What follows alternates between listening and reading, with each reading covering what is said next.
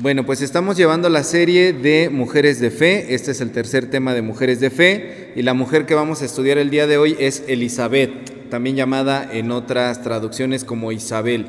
Isabel o Elizabeth es la tercera mujer de esta serie Mujeres de Fe. Y lo titulé Elizabeth, mujer sustanciosa, concisa y esperanzadora. Tiene estas tres características esta mujer. En general conocemos como, recordarán la historia de, eh, de Elizabeth, que es una mujer que, bueno, es la mamá de Juan el Bautista y a ella también les dado un anuncio parecido al que tiene eh, María cuando van a ser eh, Juan el Bautista. Es una mujer de la cual se nos dice que está llena del Espíritu Santo y nos enseña que a pesar de las desilusiones diarias de la vida, Dios está con nosotros. ¿Por qué? ¿Qué información nos da este capítulo 1 de Lucas al respecto de Elizabeth? Bueno, es muy curioso porque Elizabeth solo aparece una sola vez en la Biblia, que es en este capítulo 1 de Lucas, y habla tres veces, y con esas tres veces tuvimos como para dejarnos varias lecciones de esta mujer. ¿Qué nos dice el Evangelio acerca de, de Elizabeth? Bueno, nos dice que ya era una mujer mayor, bastante adulta, que estaba también casada con un hombre ya mayor, que se llamaba, ¿alguien recuerda cómo se llamaba? ¿No? Ahí está la Biblia. se llamaba Zacarías, se llamaba Zacarías. Y Zacarías era un levita eh, eh, descendiente de Aarón, era un siervo de Dios, por lo tanto eran de una familia de fe. Y en ese momento en el que nos instalamos en el capítulo 1 de Lucas, ¿cómo se llamaba el hijo de Elizabeth? No, no había hijo, no tenían hijo, no tenían hijo. La situación con ella era que era estéril y eh, como no había hijo, toda esta cuestión de vergüenza social de la que ya hemos hablado, de lo que representa la esterilidad, era algo que ellos enfrentaban. Y quizá por las características que vamos a ver un poquito más adelante, también ella quizá vivía desilusionada porque para el pueblo judío la, cuestión de, poder tener hijos es una de las máximas bendiciones de Dios tan importantes, eh, porque lo primero que les dice Dios a la humanidad en, como mandamiento en las escrituras es fructifiquen y multiplíquense. Entonces los hijos son entendidos como una bendición de Dios. Yo sé que a veces así lo hacen uno, ah, repatear, ¿no? Este cómo va a ser una bendición. Más bien parece todo lo contrario. Pero para el pueblo judío sí lo es. Hay una canción incluso que se llama en hebreo Elohim Natan Lejabe Mataná. El Señor te dio un regalo. Y empieza a enlistar un montón de cosas. El Señor te dio las flores, el Señor te dio esto, esto y el otro. Y termina esa canción diciendo, y te dio hijos para que los puedas traer a disfrutar de la tierra que Dios te dio. Entonces el propósito en la cultura judía de vivir es poder traer hijos para que disfruten de lo que Dios de lo que Dios nos ha dado en esta tierra, ¿no? Entonces esta mujer debió estar bastante desilusionada porque eh, pues estaba esperando quizá tener un hijo, ¿verdad? Entonces, a pesar de eso, en este capítulo 1 Elizabeth tiene un encuentro con Dios. Lo primero que nos enseña la historia de esta mujer es que en medio de nuestras tristezas, de nuestras desilusiones, justo cuando tú ya te estás rindiendo, allí puedes encontrar a Dios. Y vemos que curiosamente es una mujer que lo tiene todo. Tiene posesiones materiales, tiene un estatus económico y social bueno porque tiene a una persona del sacerdocio como, como esposo, tiene linaje, tiene un propósito en la vida porque juntos le sirven a Dios, pero no tiene lo que anhela. Y lo que anhela es un hijo. Y yo no sé si alguna vez ustedes se han encontrado en esa misma posición que Elizabeth. Tienes mucho, tienes todo, tienes varias cosas, excepto algo. Algo te falta o dicen los románticos, alguien te falta, ¿no? Hay un área de tu vida, hay un área de tu vida que no funciona, hay un área de tu vida que no florece, que está detenida, que está frustrada, en la que no tienes la plenitud que desearías, ¿no? La gente que tiene muchísimo dinero pero no tiene salud, gente que tiene salud pero no tiene dinero, gente que vivimos más o menos, ¿no? No ni tan mal ni tan bien, pero hay algo que siempre ha sido como una cuestión con lo que nos vemos eh, en, en tope. ¿Cómo nos hace sentir eso? Probablemente si nos ponemos en los zapatos de Elizabeth y pensamos y recordamos nuestras propias situaciones, cuando tenemos algo, una, una petición allí que está delante de Dios, una carencia que nada más no se soluciona, veo que mis hijos nada más no, ni para atrás ni para adelante, veo que mi relación con mi pareja ni para atrás ni para adelante, veo que mi familia, mis negocios no funcionan, algo está deteniéndonos, llegamos a sentir que no somos importantes, que no valemos Nos sentimos como incluso hasta buenos para nada, ¿no? No soy una buena mamá, no soy un buen papá, no soy una buena persona, un buen cristiano. ¿Qué me estará pasando que no puedo tener esta plenitud, que tengo esta infelicidad, que no puedo conectar en todo lo que yo quisiera tener, ¿no? Y entonces Elizabeth es una mujer que eh, le falta algo y vemos a través de este, de este capítulo que a final de cuentas se le soluciona. ¿Cómo se soluciona la situación de Elizabeth? Un ángel le habla, dice nuestra hermana Juli, ¿quién da más? ¿Cómo se soluciona esa carencia que ella tiene? Tiene un hijo, ok, esto es importante porque comúnmente tenemos este pensamiento que es, eh, le, llaman los expertos utilitarista, es decir, eh, de obtener las cosas, pero en realidad la carencia de Elizabeth no es solucionada por tener un hijo que es Juan el Bautista. La carencia de Elizabeth es solucionada porque tiene un encuentro con Dios.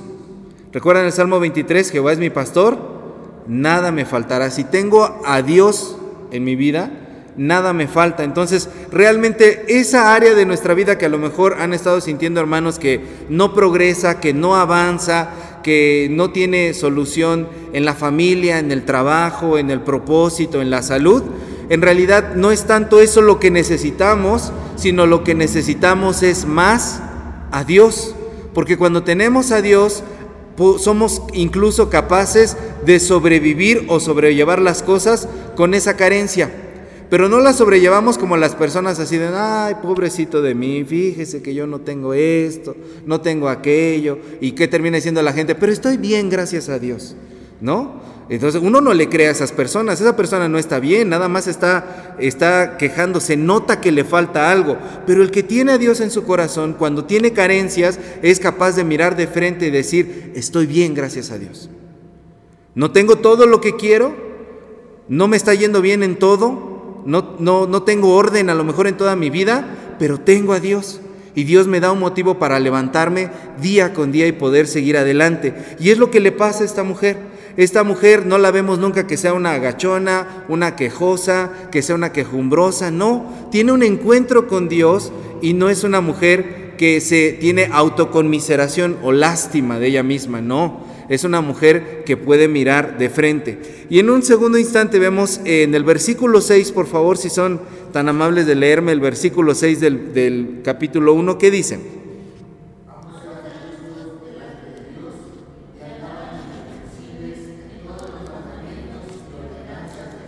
Nos dice que tanto Elizabeth como su esposo Zacarías eran justos delante de Dios. ¿Y cuántos mandamientos obedecían? ¿Dos, tres, diez? ¿Qué dice? Todos, todos los mandamientos y todos los preceptos del Señor eh, ellos lo, seguían. Entonces, aquí en Elizabeth también vemos lo hermoso que es compartir la vida con un propósito, con alguien. Dios nos creó, Dios nos hizo para darnos una misión de vida, sí, pero darnos una misión que esa misión es compartida. En el ejemplo de Elizabeth es una misión que es compartida junto con su esposo, porque tiene la misma visión de que ambos quieren servirle a Dios. No vemos que uno esté como alejado y el otro no. Y quienes han vivido esta situación de que ustedes son la, eh, persona que tiene la fe dentro de la pareja, podrán testificar quizá que a veces uno siente así como que, que arrastra a la otra persona, dice, ¿cuándo? ¿Cuándo la otra persona vendrá? ¿No? ¿Cuándo la otra persona estará de este lado conmigo? Tendrá ese mismo sentir. Esto es en la cuestión de pareja. Pero en general Dios nos ha creado para que podamos compartir la vida, el propósito y la misión. Recuerdan que en el principio dice el Señor, no es bueno que el hombre esté solo. Se refiere al ser humano en general. No es bueno que el ser humano esté solo. Y a veces queremos vivir nuestra misión de vida, nuestro propósito e incluso nuestra fe solos, aislados. Tanto que está de moda el día de hoy a través de las redes sociales ya vivir la fe, que está muy bien, que qué bueno que hay toda esa posibilidad, pero la gente quiere vivir sola y aislada, no quiere compartir. La iglesia existe para que podamos tener una familia de la fe, un grupo de personas con los cuales podemos nutrirnos mutuamente y podamos crecer. Ese es el motivo de ser de la iglesia, porque cumple el propósito con el cual Dios nos ha creado desde el principio, que fuimos diseñados para compartir. Nadie fue diseñado para lograr las cosas solo. Hasta en el ámbito secular, cuando alguien logra éxito y de repente ve que no tiene a nadie, ese éxito no le sirve de nada porque está solo. Y por más que pueda comprar compañía, pueda comprar amistades y la gente le quiera hacer la barba porque es el importante en la política o es el importante en la empresa, al final del día, cuando se encuentra a sí mismo dentro de su habitación, se siente una soledad que eso nada lo puede nada lo puede reparar. Por eso Dios nos creó para poder compartir, nos hizo para que nosotros podamos cumplir la voluntad de Dios, pero la voluntad de Dios no la puede cumplir usted solo, usted sola. La voluntad de Dios se tiene que hallar en un grupo de personas, en una familia, en una iglesia. Y entonces, en, la, en tercera instancia, seguimos aprendiendo un poco más de Elizabeth, avanzamos en esa historia. Eh, como les decía, Elizabeth solamente se menciona en este capítulo y habla tres veces. Y cada una de esas tres veces que habla es muy importante. Por favor, si me pueden leer el versículo 25. ¿Qué dice Elizabeth en el versículo 25?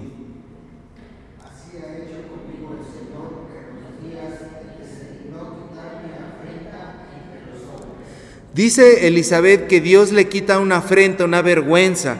¿Qué quiere decir esto? Miren, vamos a retroceder un poco. Versículo 13, ¿qué dice?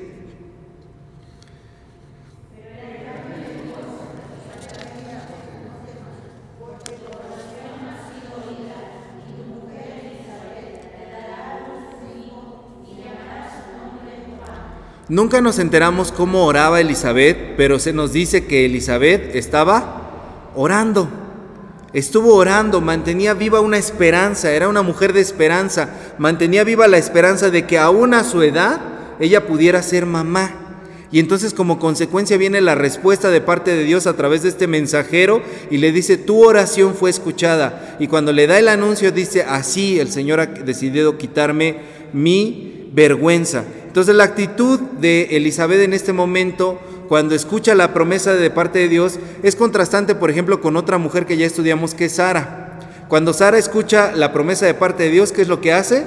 Se ríe, primero no lo cree, es como sarcástica, es burlona, no, no cree que Dios pueda hacer esto. En cambio, Elizabeth no reclama, no duda, no se burla, no se queja, reconoce el actuar de Dios y dice, es Dios el que ha decidido quitarme mi afrenta.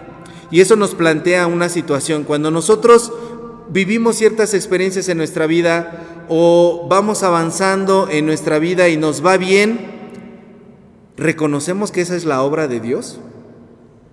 Porque a veces como seres humanos buscamos a Dios cuando estamos mal, cuando estamos enfermos, cuando tenemos necesidad, ora por mí, este, por favor, tú que estás más cerca de Dios, pídele al Señor que, que me ayude en esta situación. Pero cuando estamos bien, se nos va.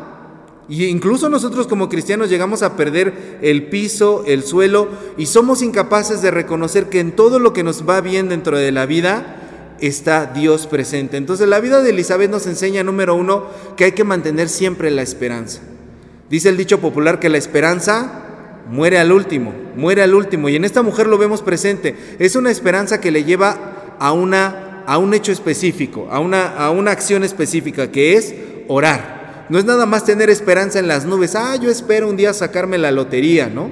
Espero un día tener, no sé, una cuestión económica, voy a trabajar diariamente por ello. Ella quería algo de parte de Dios, oraba constantemente delante de Dios, sin que se le volviera un capricho o una obsesión. Porque a veces también existe ese riesgo, que a veces se nos vuelven las peticiones delante de Dios, nos encaprichamos con ellas. Y ya entendimos de parte de Dios que eso no va a suceder, que no se nos va a conceder como nosotros lo estamos pidiendo y nos encaprichamos y nos encaprichamos y pero ¿por qué no Dios? Y lo pedimos de una manera que es enfermizo. En cambio Elizabeth está esperando pacientemente delante de Dios y cuando Dios se lo concede, lo acepta de forma humilde. Y no se lo atribuye ni a la suerte, ni al destino, ni agarra en un momento de euforia y se pone a celebrar, eh, voy a ser mamá, sino que humildemente reconoce del lado, de, de, parte de Dios que esto está sucediendo, ¿no? Entonces, depende mucho cómo interpretemos las cosas. Cuando a la gente le va bien, tú puedes hablar con las personas y las personas te dicen, me va bien gracias a mi trabajo. Han sido años de esfuerzo, han sido años de que yo he, logrado hacer las cosas. Sí, muy bien. Pero ¿dónde dejas a Dios? ¿Dónde está Dios en todo eso que tú estás comentando? ¿Dónde está Dios en ese sueño que tú perseguías, en esa lucha que tú tenías? Ahora que ya lo lograste, ¿qué vas a hacer con eso? ¿Te vas a acercar más a Dios? ¿Vas a estar más con Dios a manera de gratitud, de agradecimiento? ¿O lo que muchas personas hacen, Dios les contesta su oración, agarran y no se vuelven a parar más en la iglesia o a buscar más de Dios. Entonces Elizabeth nos enseña esperanza, constancia, saber reconocer la obra de Dios y permanecer cerca de Dios. En segundo lugar, dice, eh, vuelve a hablar este, Elizabeth por favor, en el versículo 42. ¿Quién, ¿Quién lo puede leer, por favor? ¿Qué dice el versículo 42?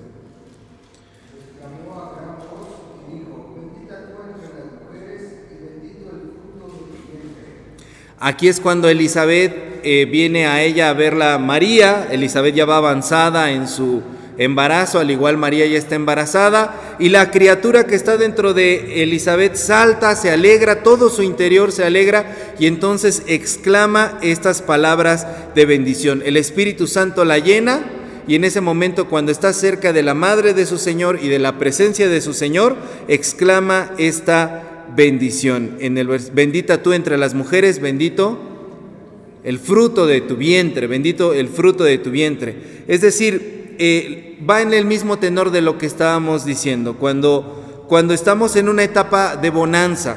¿Qué mayor bonanza para Elizabeth podía haber que no solamente ya Dios la había escuchado, Dios le había contestado por medio de un ángel, Dios le había concedido estar embarazada, ahora Dios le concedía poder estar cerca de María y poder estar cerca del Salvador del mundo. O sea, lo que era una racha de vergüenza, de desilusión, de repente se convirtió, convirtió como dice la, la canción, y de pronto un día de suerte, ¿no?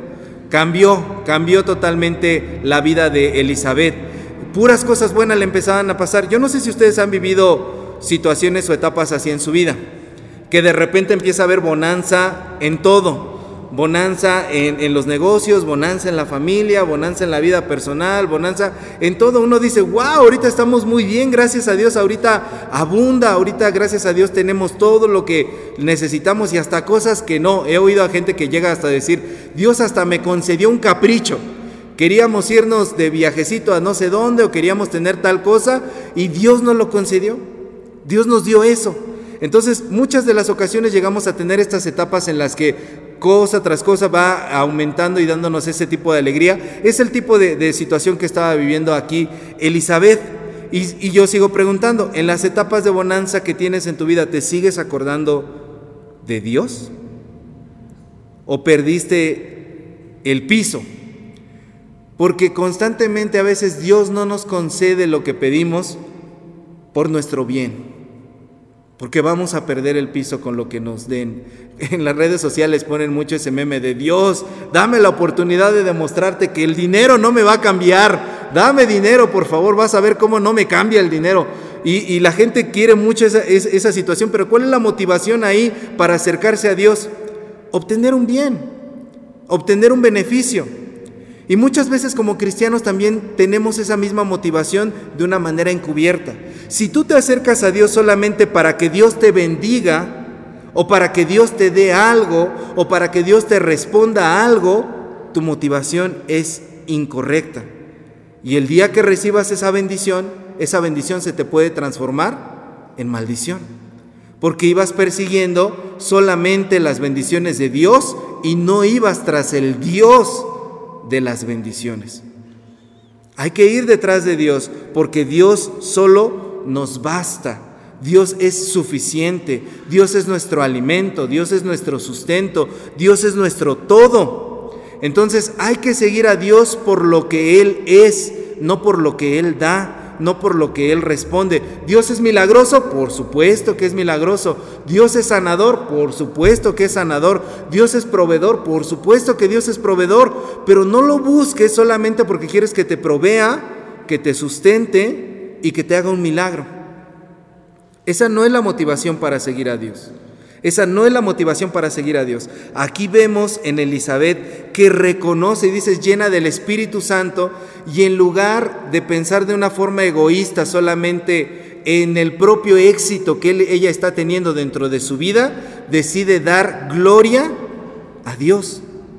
Decide dar gloria al Salvador por medio de expresar esta bendición hacia María. Es decir, su prioridad siempre es Dios. Hay que saber poner los ojos en Jesús. Decía un programa de radio de la radio cristiana, pon tus ojos en aquel que da la vida, pon tus ojos en aquel que sana herida, pon, tus ojos en aquel que da la prueba y la salida, pon tus ojos en Jesús de Nazaret. No lo pongas en las bendiciones, te vas a perder. Y ahí las, las bendiciones se transforman en maldiciones. Después vuelve a hablar eh, Elizabeth en el versículo 60. Por favor, ¿pueden leer el versículo 60? ¿Qué dice?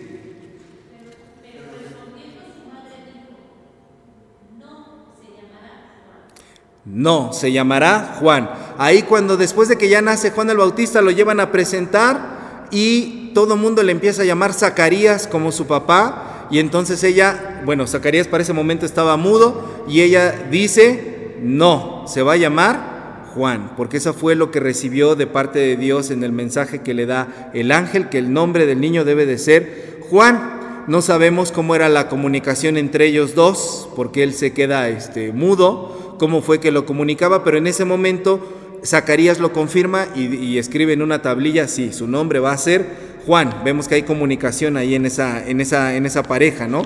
Y entonces, esto nos enseña cómo eh, en, distintas partes del Antiguo Testamento, cuando estudiamos Génesis, vimos cómo las mujeres eh, le ponían nombres a sus hijos para profetizar sobre ellos o por los sentimientos que ellas tenían en ese momento, o cuando Dios cambia el nombre es para darle un nuevo propósito a las personas, y aquí ella se aferra a que se llame Juan.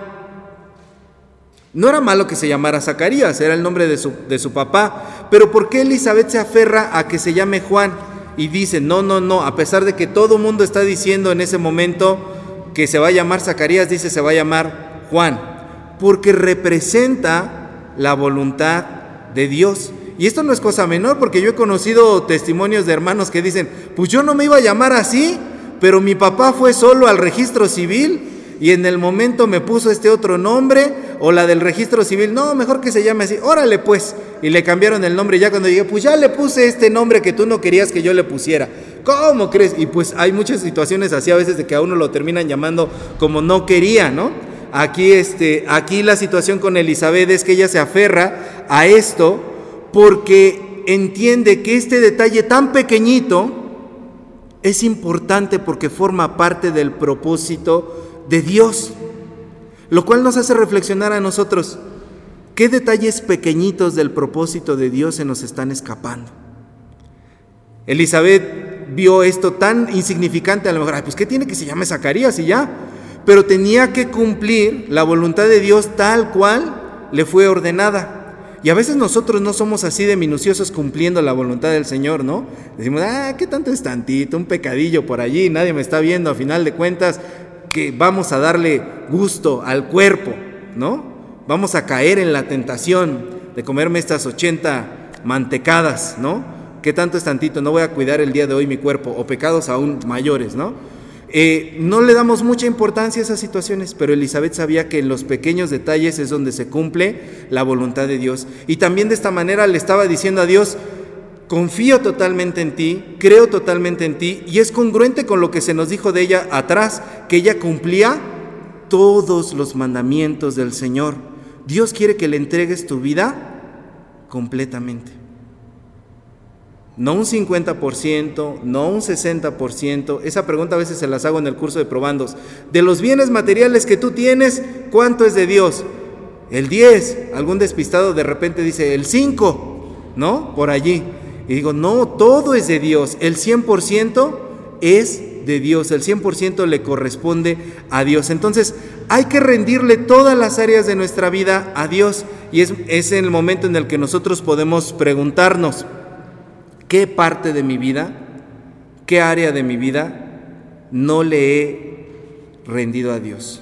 Y no he sido capaz de defender eso. porque Elizabeth se opone a la voz del populacho que dice que se llame Zacarías. Es una mujer que tiene valor, es una mujer que se planta en sus, en sus convicciones y en su fe y adelante, ¿no? A veces nosotros cuando estamos a lo mejor con familia que no es creyente, decimos, oye, ¿me permites dar gracias por los alimentos? Ay, no, ya vas a empezar. Bueno, ni modo, ya, yo haré mi oración por acá. No sabemos cómo, no estamos ofendiendo a nadie, no sabemos cómo plantarnos con nuestra fe de una manera firme en esos pequeños detalles y Elizabeth sí lo hace rinde su vida totalmente a Dios y hay áreas de nuestra vida que a veces nos dejamos llevar porque así siempre lo hemos hecho, porque ha sido la tradición, porque es la costumbre y no se lo rendimos a Dios. Elizabeth es capaz de ir en contra de lo que los demás dicen y le dice a las personas, deténganse, yo tengo que hacer la voluntad de Dios, yo tengo que darle valor a lo que Dios me dice y hacerlo como Dios quiere. Y a veces no lo, no lo hacemos de esa manera. Permitimos que ciertas áreas de nuestra vida nos sigan lastimando. Permitimos que ciertas áreas de nuestra vida nos causen todavía daño, tristeza. Hay recuerdos que no le entregamos al Señor.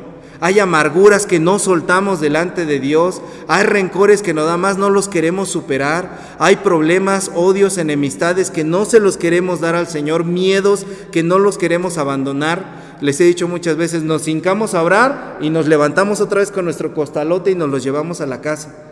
Nuestro costalote de preocupaciones, de, enemistades, de malos sentimientos, no los queremos abandonar delante de Dios. Una expresión que se le dijo una vez al apóstol Pablo cuando Jesús se aparece, le dice, Pablo, ¿por qué me persigues? Dura cosa te es dar coces contra el aguijón. Si saben qué son los coces? Son las patadas que dan con sus patas traseras los caballos. Lo que le está diciendo Jesús es, ¿por qué das una... Y las, los caballos pegan, no sé, bastantito fuerte, ¿no? ¿Por qué le das esas patadas tan fuertes a un aguijón? Es como si usted agarrara un alambre de púas y le diera con todas sus fuerzas de puñetazos o a mano abierta. ¿Qué es lo que le va a pasar? Se lastima, pero lo que le está diciendo, tú estás de aferrado, péguele y péguele y péguele allí. Y así estamos en nuestra vida cuando no queremos soltar las cosas. Nos aferramos a cosas que nos lastiman. Nos aferramos a cosas que nos hacen daño, que nos mantienen atorados en un momento de nuestra vida. Entonces, cuando nosotros no nos conectamos con Dios, cuando nosotros no hacemos esa conexión con Dios, no podemos abandonar eso. Y Elizabeth es una muestra de, de ejemplo de vida de que hay que rendir todo a Dios. ¿Es la voluntad de Dios que sufras? ¿Es la voluntad de Dios que llores? ¿Es la voluntad de Dios que estés triste, que estés desesperado, desesperada? ¿Es la voluntad de, Dios que sigas odiando a esa persona? No. Ríndele tu vida totalmente a Dios. Ejerce tu libertad en plenitud como Dios quiere que lo haga. Porque mucha gente no le da varias áreas de su vida a Dios porque dice, no, esto es mío y si lo, se lo doy a Dios voy a perder mi libertad. ¿No? Sobre todo, miren, en el dinero, si no, mi dinero es mi dinero, ese no se lo voy a dar a Dios, ríndeselo a Dios y Dios te va a permitir ejercerlo de manera perfecta. Bueno, por último, la, última reflexión que les quiero compartir de eh, la vida de Elizabeth, ¿qué es lo que nos enseña? Elizabeth tiene una intervención en la Biblia y habla tres veces, que son los tres versículos que acabamos de leer. Tres veces habla en toda la Biblia que tiene montones de versículos, montones de capítulos, de libros, dos testamentos, y esas tres veces que habla Elizabeth aportan muchísimo a nuestra fe. Son tres veces breves, concisas y sustanciosas. Por eso les decía que Elizabeth es la mujer esperanzadora, concisa y sustanciosa. Y me encantaba la, la pregunta que yo hay en esta reflexión es, si tuvieras la oportunidad en toda tu vida en toda tu historia de tan solo hablar tres veces, ¿qué dirías? ¿Qué dirías? Ya no pienses en toda tu vida, en el día. Si tuviera la oportunidad al día de hablar tres veces, ¿qué diría? ¿Qué dirías? Porque a veces no utilizamos bien la capacidad que tenemos para hablar y para expresarnos.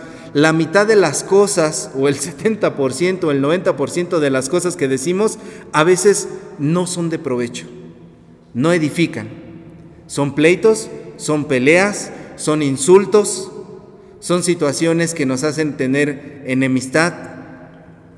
Hablamos porque tenemos boca, decía mi abuelo. Hablamos nada más porque sí. No valoramos el don tan precioso que Dios nos puso en los labios, en la garganta de poder hablar. Con la voz Dios creó el universo. Tienes el poder creador del universo en tu propio cuerpo. Elizabeth cuando hablaba, hablaba para bendecir a Dios y para impactar la vida de otros a través de su ejemplo de fe. ¿Qué cosas dices tú a diario? ¿A quiénes lastimas a diario con lo que hablas?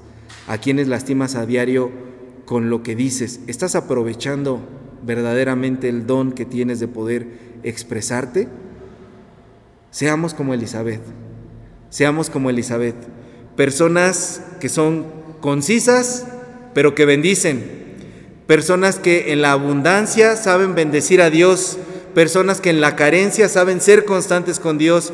Personas que son sustanciosas, que se llenan siempre de esperanza, que nunca pierden la esperanza en Dios y pueden impactar a otros y que saben que Dios puede quitar nuestras afrentas y que se dejan de aferrar a lo que les hace daño y lo rinden todo delante de Dios y utilizan para bien lo que Dios ha puesto en nosotros. Esa es Elizabeth y eso somos nosotros llamados a ser como esta mujer de fe. Amén. Pongámonos de pie. Amado Señor, te agradecemos, Padre, por esta noche en que a través de la vida de esta mujer, Señor, Elizabeth, nos bendices. Gracias, Señor, porque nos enseñas a cómo ser también nosotros, Señor, y nos ayudas a reflexionar en cómo estamos llevando nuestra vida, Señor. Permite que depuremos, que limpiemos y sobre todo, Señor, con tu Espíritu Santo, úngenos para poder ser criaturas nuevas en Cristo Jesús. Amén.